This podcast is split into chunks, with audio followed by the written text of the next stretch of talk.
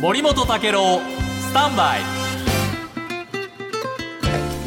おはようございます。森本武郎です。おはようございます。遠藤康子です。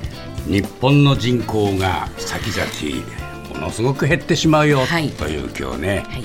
えー検査結果が分かりました、えー国立社会保障人口問題研究所というね、えー厚生労働省のおポジションがありますがここがね、えー長期の人口動向を見通す将来推計人口を発表したんですね、で2070年に日本の総人口は8700万人までに減少してしまう、ええ。ー2070年ということは、今からおよそ50年後、はい。まあ、私たちはいませんけどね。ね。でもね、えーうちの番組のスタッフなんかには、あ俺80いくつだって言っている人たちもいますしもっと若い人たちはね、当然、えーこの70年代っていうのはあーまあ、経験するわけですけれども、一体どういう社会になるかっていうことですね。でそれによるとですねこれ、まあ、あの出生率とかそれから死死亡、えーそれから国をまたぐ人口移動、はい。こういうものをまあ検討して、えー要因から、えー算出したというんですけれども、えー少子化の影響で出生率はまあ確かに大きく落ち込みます。で、えー50年後の総人口8700万人なんですけれども、これちょうどね1953年と同じぐらいですって水準53年我々経験してますよね。してますね。1953年、はい。なんかつい最近のような気がしますね。この時代に、ええまあ人口が1億人になるんだな、そう将来なんて言ってたわけですよ。ね、そういう時代に巻き戻ってしまう。ただし、えー人間のこのえっと構成、年齢構成はガラッと変わるんですね。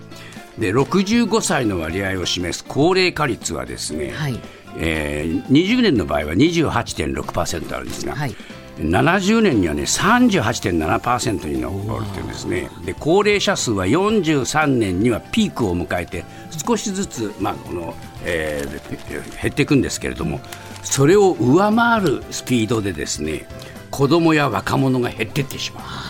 これがこれが違うんですね。で38年には日本人の出生率は、えー出生数は70万人を下回ってしまう。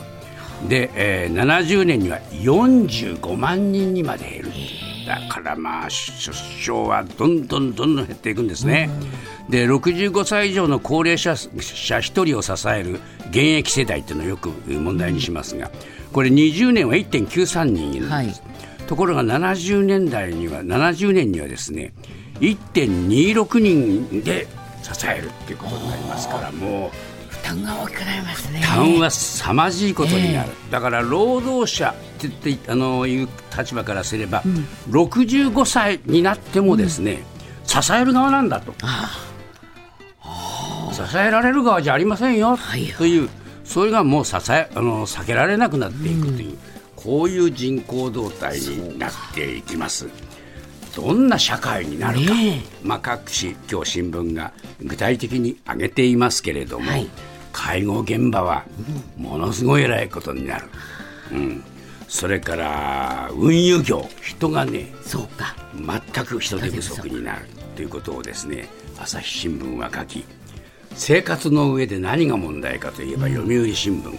水道事業が全国で大変水道。水道。ええ。これはねこれからの生活のインフラの上でえ一番大きな問題になるだろうというふうに予測してますね、まあそしてですねお店。はい。